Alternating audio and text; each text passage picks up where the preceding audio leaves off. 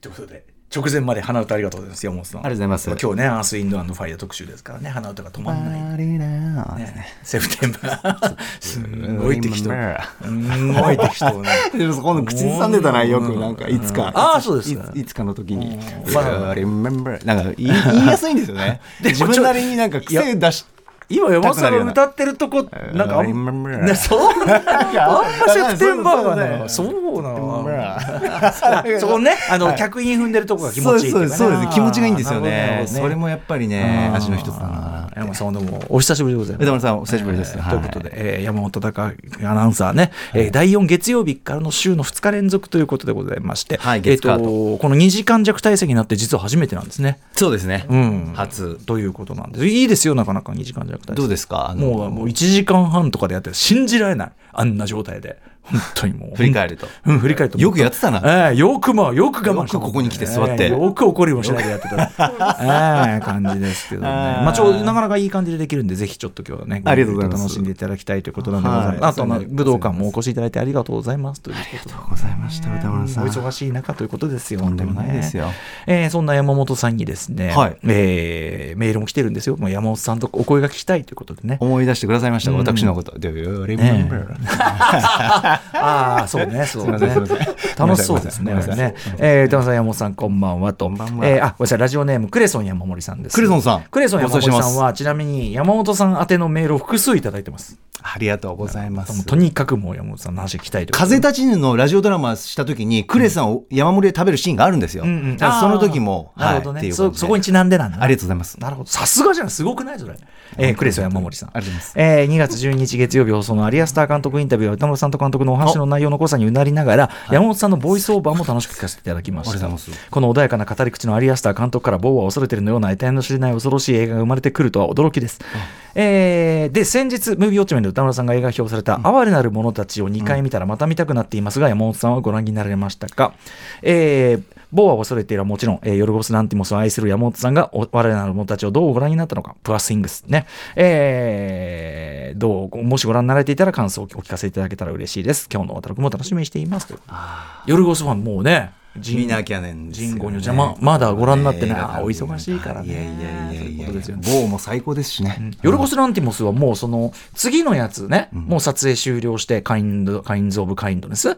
で、さらに次のやつで、この間ハリウッド・エクスプレス WOWOW 見てたら、はいあの、韓国映画の地球を守れかな。えーあれのリメイクをするっていうことでもう動き出してるってことを見ると非常に精力的なんですよね。忙しいな、うんまあ、今年のあのアカデミー賞の本命の一つでもあるんで、ぼあの哀れなるものたち、劇場めちゃくちゃ入ってます、はっきり言って。大人気うん、大人気だと思う。どんどん、だから、あの、口コミ広がってる感じもします。はい。ぜひぜひご覧いただきたい。ぜひぜひありがとうございます。えー落下の解剖学も私見てきたんですけど、あれも、あれも、気になってるんですよ。うあれも山本さん好みのね、もう寒々しい夫婦でしたね、本当にね。あら。うん。うんうん。あ倦怠ものですか宇多丸さん。夫婦。けんうんうん、倦体夫婦ものというこう要素も入ってますね。うん、あと落下でしょ？落下、まあ、落下はまあそうですね、落下はタイトルに入ってるぐらいね、まあ、落下が事件のきっかけになるわけなんですけどね。うん、あの、でも、あの、うん、うん、落下とか、まあそうですね、そうですね、まあ全然間違いじゃないんですけど、とにかくあの、哀れなる者たち、まずは見てくださいよ。あの、非常に豪華な映画でございますしね。わいうんわいわい。わい山本ウォッチもいろいろ伺っていきたい。んだが、そんな中で、ええ。ープラシングスは見えていないがという山本さんが、ではでは最近どんなようなモードでね、何を見て、何を思い暮らしているのか、こんなあたりをですね、今日は赤裸々にお送りするというこのオープニングになっているわけなんです。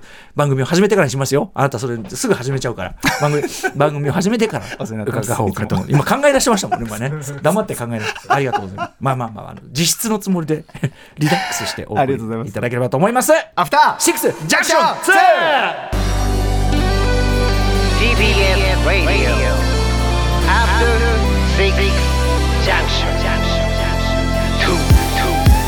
ゃみな騒ぎな今夜 Tonight's the night Tonight's the night 一丁弾けていこうぜ Just like dynamite Dynamite さみな乗り込め今夜サウンドのタイムマシンタイムマシン Yes あの After Six 超える After Six It's After After Six まるでウィンターソルジャーにグレムリン2ダー。クナイトに帝国の逆襲級。一作目超えたパート2にアップデート中。未だ成長途中。未知なる何かあなたにクエスチョン知れば知るほど湧く次のクエスチョン。あ赤坂からまた探求しよう。アフターシックスジャンクション第2章。レッツゴー2月26日月曜日時刻は今夜10時5分です。ラジオでお聞きの方もラジコでお聞きの方もそして YouTube でご覧の皆さんもこんばんは。アフターシックスジャンクション2通称アトロック2パーソナリティは私ラップグループライムスターの歌丸です。そしてはい第4月曜日から始まる週のパートナーは特別編成。月曜日と火曜日は私 TBS アナウンサーの山本貴明が担当しております。ということであのーお声はねちょいちょいねあのーいろんな番組のナレーションで拝聴もしておりますしレポートもね、大変だということで、明日も朝早いということでねすいませんねということで。お元気はお元気なんですか？元気です。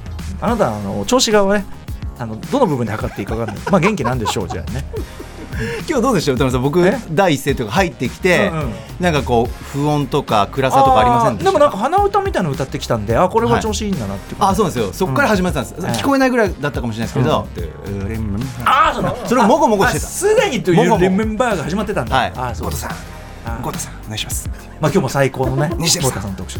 そんなキャラじゃない でねでねそのじゃあ、えーまあなかなかお忙しいと思うんで映画館もあれだと思いますが、はいはい。そんな中最近ご覧になって非常にその作品のことばっかり考えてるというね。そうです、うんそうです歌丸さんちょっとだけでも触れたかったの。これね配信が始まったばかりで僕 UNEXT で見たんですけど映画「怪物」是枝裕和監督映画館で行けなかった坂んですけど。本龍二脚本。そうです。カンヌ映画祭。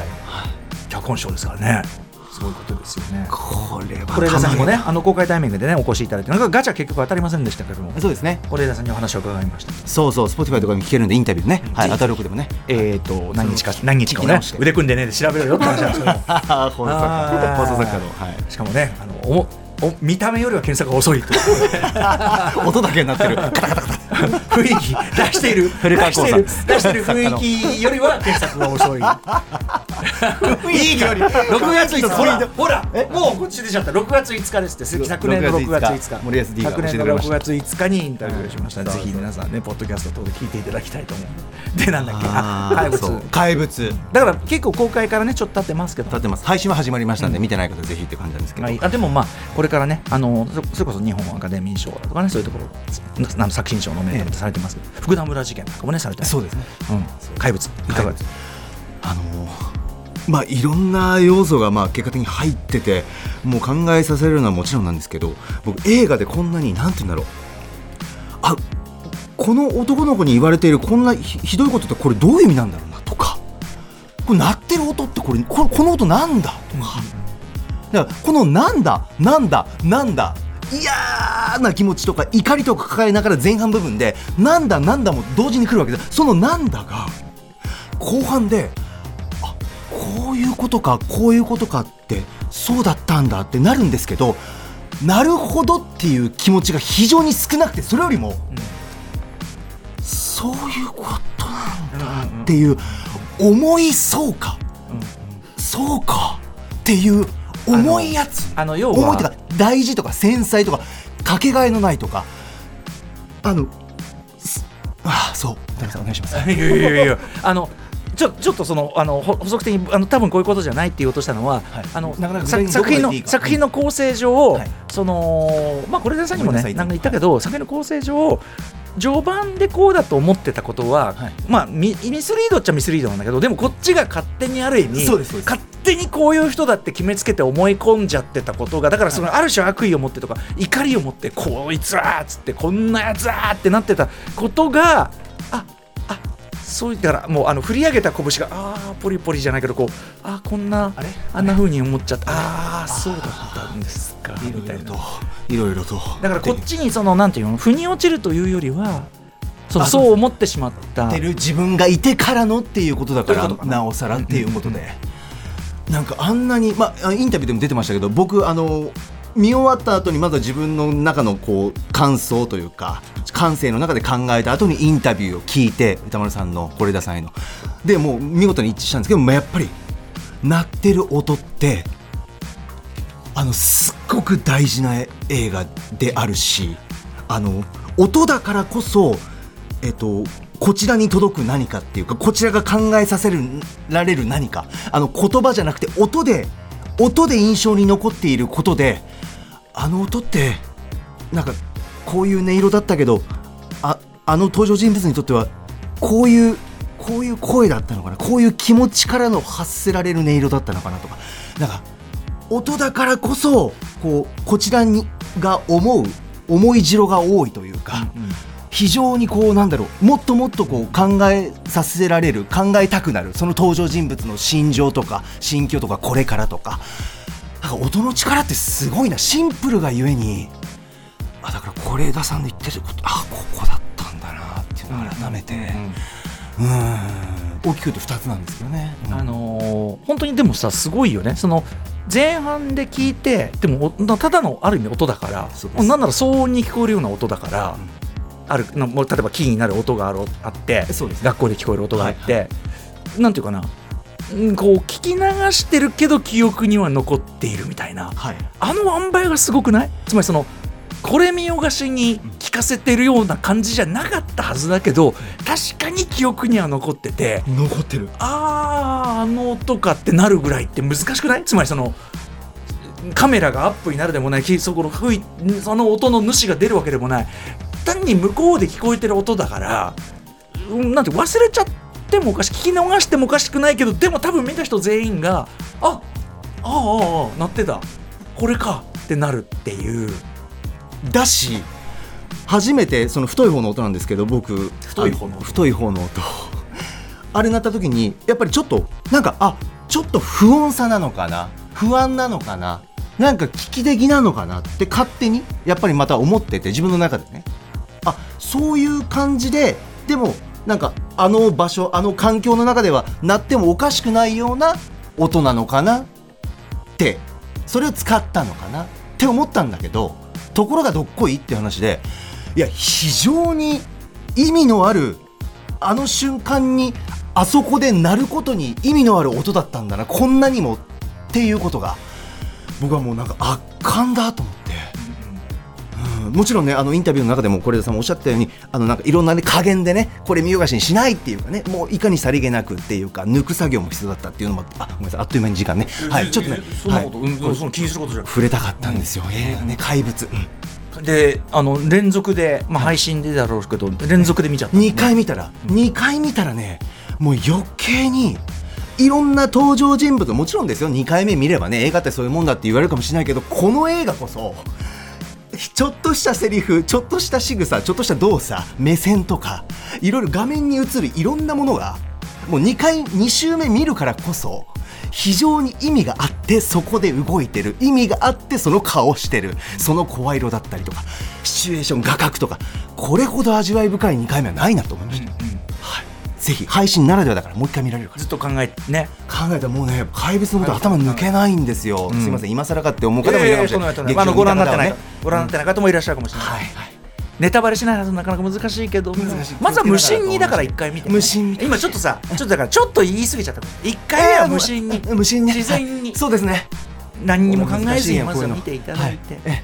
それでそうするとやっぱえって感じになりますよね。そうですねそれを楽しんでいただき 楽しんでっていうかかこう持ち帰っていただいて。はい。ことですいろいろフォローすいません歌丸さん。毎回毎回。ごめんなさい。とねあのいいいいと思いますよ、あのこのタイミングで改めてこう見直す方も多かろうということですから。はい、はいぜひぜひ。怪物。はい、これさんまたお招きしてお話も伺いたいという方でございます。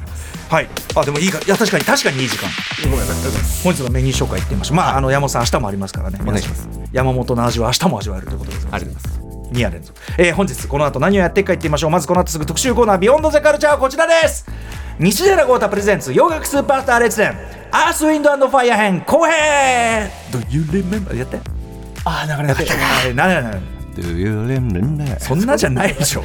そんな歌い方じゃ全然ない。そんな、うんアンニュイな歌い。方。ノーナリウス西寺豪太さんによる恒例企画です、えー先月に引き続き1970年代を代表するスーパーバンドそしてその楽曲はねもう永遠不滅いまだにもうあちこちで使われあちこちで聴かれ、まあ、クラブとかでももうずっとなり続けておりますが、アースウィンドファイヤー特集後編をお送りいたします。そして11時過ぎからは明日使える一発中のカルチャー情報をお伝えするカルチャーワンショットのコーナーです。今夜のゲストは作家クリエイター伊藤聖子さんが登場。私の尊敬するる大先輩があさって27日火曜日、えー、あすごめんなさい明日ごめんなさい明日27日火曜日、えー単行本東北モノローグこれあの福島モノローグというのに続いてあのはい。東日本大震災で震災されたあ被災さ被災された方にそれぞれにいろんな場所でお話を伺ってそれを記録しているわけですけども、えーその東北モノローグについてお話を伺います。あのぜひ山本さんもね、はい。いろんな感想その例えば報道する側としてどうとかそんな話もはい。伺っていきたいと思いぜひ。ます、そしてはい11時30分頃からは新概念提唱型投稿コーナーなわけ皆さんから届いた思わずなわけと言いたくなるような出来事を紹介します。